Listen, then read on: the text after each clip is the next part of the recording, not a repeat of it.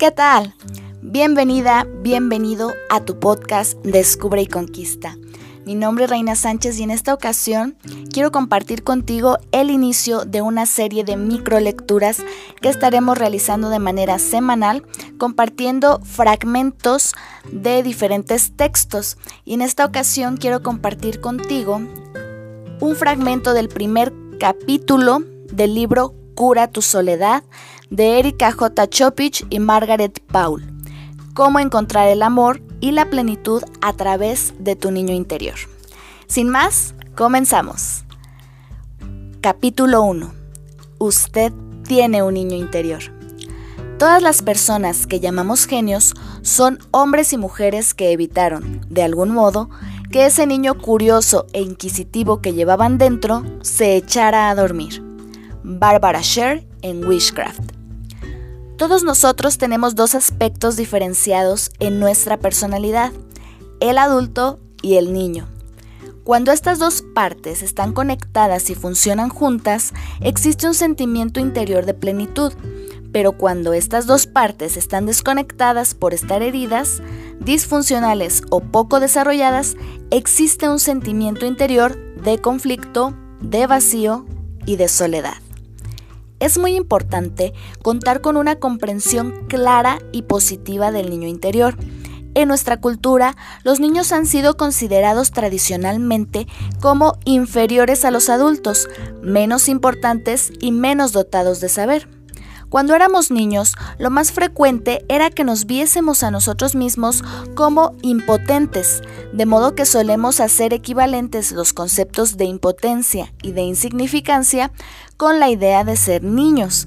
Además de ello, podemos considerar que nuestro niño interior es un alborotador, dado que no nos valoraron con justeza cuando éramos niños, puede resultarnos difícil valorar al niño que llevamos dentro es posible que desperdiciemos y despreciemos su importancia, perpetuando así vivencias de la infancia, creando una desconexión dentro de nosotros mismos que causa a su vez nuestro sufrimiento.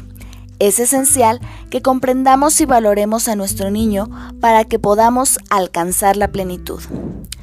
Una definición del niño interior. El niño interior tiene una gama completa de emociones intensas, alegría y dolor, felicidad y tristeza.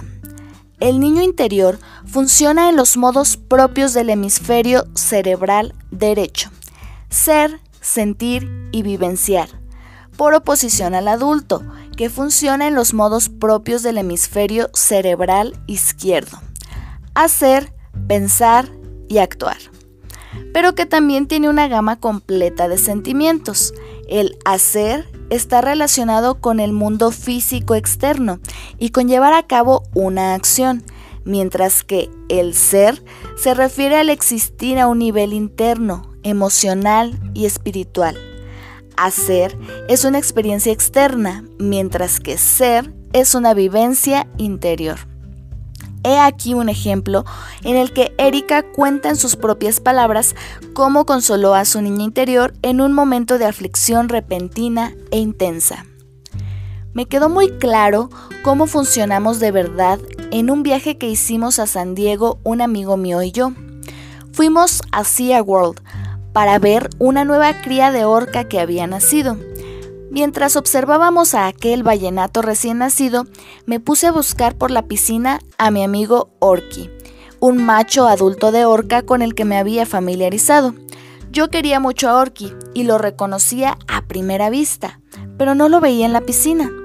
De pronto sentí un escalofrío cuando vi que salían unos buceadores de una piscina de aislamiento que estaba situada en la parte posterior del auditorio. Supe que Orki había muerto.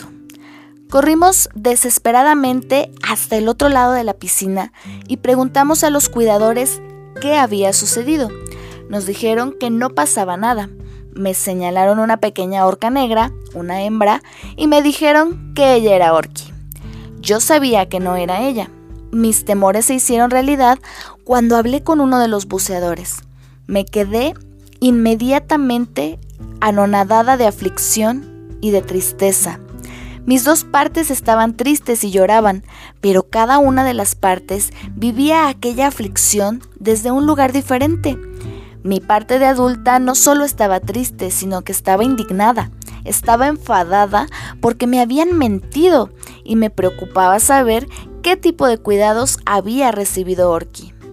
El primer impulso que procedía de mi adulta era el de hacer algo buscar a un responsable y exigirle una explicación.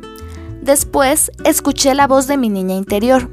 A ella no le importaba quién había intervenido en aquello, ni cómo ni por qué había sucedido. Sufría demasiado como para estar enfadada. Lo único que sabía era que había perdido a su amigo grandulón y que no volvería a verlo nunca. Me sentí tremendamente mal por el hecho de que no la dejasen siquiera despedirse de él. Decidí que yo era responsable sobre todo de mi niña interior y que antes de hacer ninguna otra cosa debería dejarle ser y resolver en primer lugar su aflicción. De modo que nos sentamos en un banco y pasamos algunos minutos llorando. Me alegré de haber tomado la decisión y de esperar a que la niña estuviera preparada antes de emprender mis investigaciones. Si yo no le hubiera concedido ese rato y esa vivencia, me habría resultado mucho más difícil resolver mi aflicción. Mi niña interior no solo habría sentido la pérdida de Orki, sino también la pérdida de mi cariño. El niño es nuestra parte instintiva, nuestros sentimientos viscerales. Algunos han llamado al niño el inconsciente, pero si es inconsciente es solo porque le hemos prestado muy poca atención. El inconsciente resulta plenamente accesible por la conciencia cuando queremos saber algo acerca de él.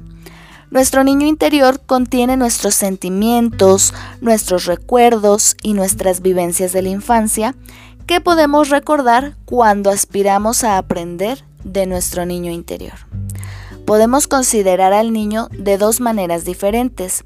El niño cuando está siendo amado por el adulto interior y el niño cuando no está siendo amado, cuando es criticado, descuidado y abandonado por el adulto interior. Hay un único niño interior. En cualquier momento dado, ese niño está siendo amado por el adulto interior o no lo está haciendo y sus sentimientos y su conducta proceden directamente de la decisión por parte del adulto de conocer los deseos del niño, sus necesidades y sus sentimientos, y de responsabilizarse de ellos o bien de protegerse de este conocimiento y de esta responsabilidad. Hasta aquí vamos a dejar esta primera microlectura y me encantará poder escuchar o conocer tus comentarios a través del medio en que te sientas más cómodo. Y no me queda más que agradecerte este tiempo y dejarte con esta pregunta. ¿En qué momentos de tu día a día se hace presente tu niño? ¿Qué tanta atención le prestas? ¿Y en qué momentos se está haciendo cargo el adulto? Nos vemos en la próxima. Bye.